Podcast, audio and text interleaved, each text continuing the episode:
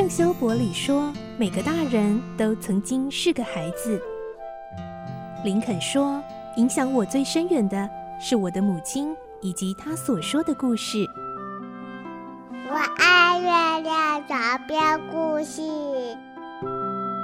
晚安，月亮床边故事。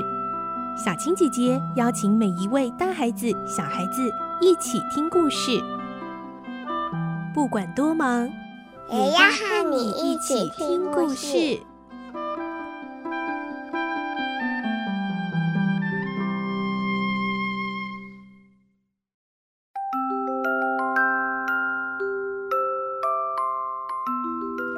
晚安，欢迎你和我们一起听故事。我是小青姐姐，今天我们继续来听《汤姆历险记》第二十三集的故事哦。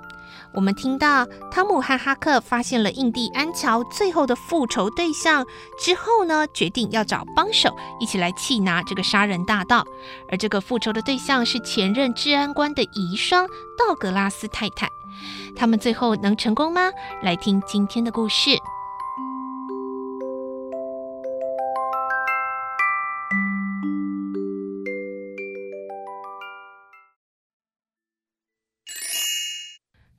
历险记》第二十三集：化险为夷。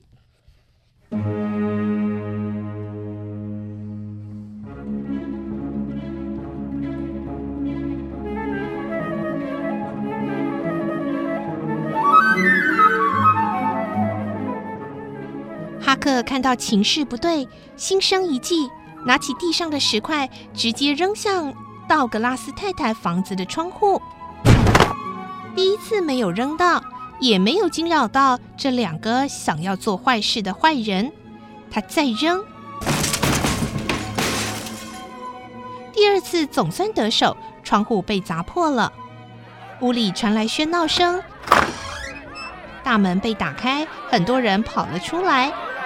印第安乔惊喊：“怎么搞的？是谁打破窗户打草惊蛇？谁？”哎，哎呀，哦，不管了，我们先分头跑，免得待会被看见呐。他们两人拔腿就跑，但是另外一位海盗手脚不灵活，跌了一大跤。啊！他暴露了自己的行踪，从屋子跑出来的那群人开始向他的位置跑去。道格拉斯太太站在屋外，一脸惊恐。哈克则跑到他的面前。道格拉斯太太问：“孩子啊，你是？呃，石块是我扔的啦。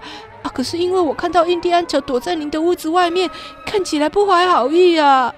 谢谢你呀，勇敢的孩子。”道格拉斯对哈克微笑，并请他进屋子休息。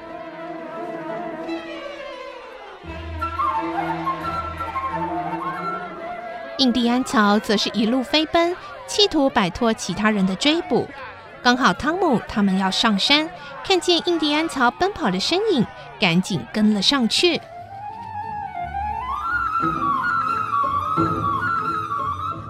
印第安乔躲进了一处岩石洞内，这个岩石洞内部很深，洞里的路径曲折蜿蜒，像一座天然的迷宫。从外面看进去，非常的幽暗，伸手不见五指。汤姆拿了袋子里的蜡烛，点燃。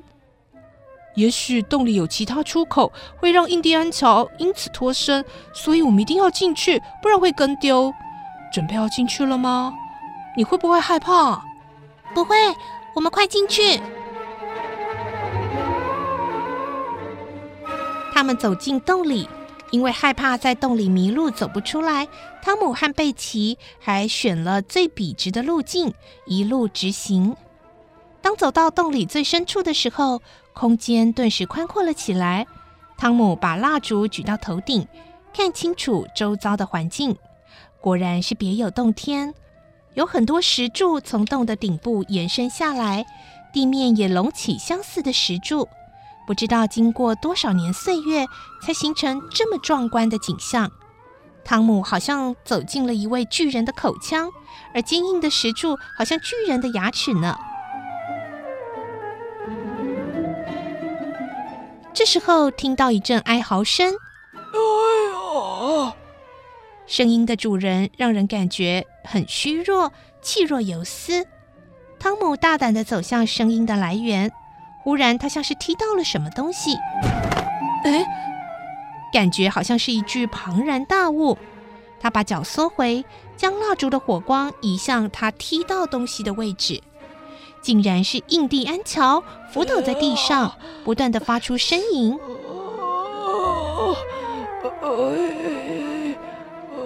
汤姆抬起头，才惊觉这样的洞窟，其实只能够允许像他们这样年纪孩子的身高安然的进入。像印第安乔这么高头大马的成年人，没有拿到蜡烛或火把照亮就闯了进来，一定会撞到垂下来的石柱，或者被崎岖不平的路面给绊倒。贝奇问：“怎么了，汤姆？”“是印第安乔，他受伤了。”“啊，那我们现在该怎么办？”“先离开这里，去找大人来帮忙。”汤姆他们沿着原路走出洞口的时候。洞外已经有很多大人拿着火把到处搜索。一个留着胡须的男人问道：“孩子啊，你们怎么从洞里出来的？”汤姆回答：“印第安乔在里头，你们赶快进去，他受伤了。”这群大人听到后，开始依序进入洞里。汤姆和贝奇这才松了一口气。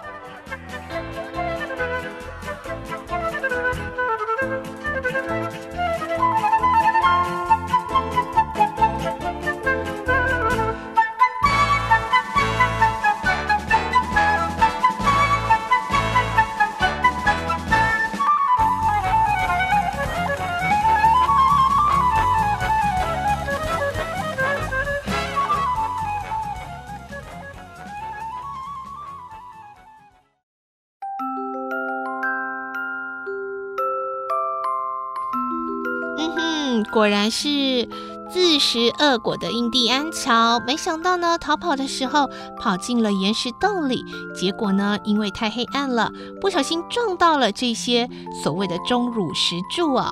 哇，现在呢，他受了重伤，倒在里面，这群大人们进去可以把他整个抬出来，他再也不能够挣扎，束手就擒了。而明天呢，最后一集的故事，我们的汤姆跟哈克呢，联手逮到了印第安乔，小镇终于可以恢复平静了。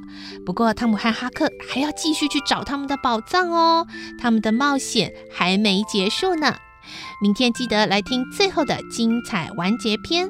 我是小青姐姐，祝你有个好梦，晚安，拜拜。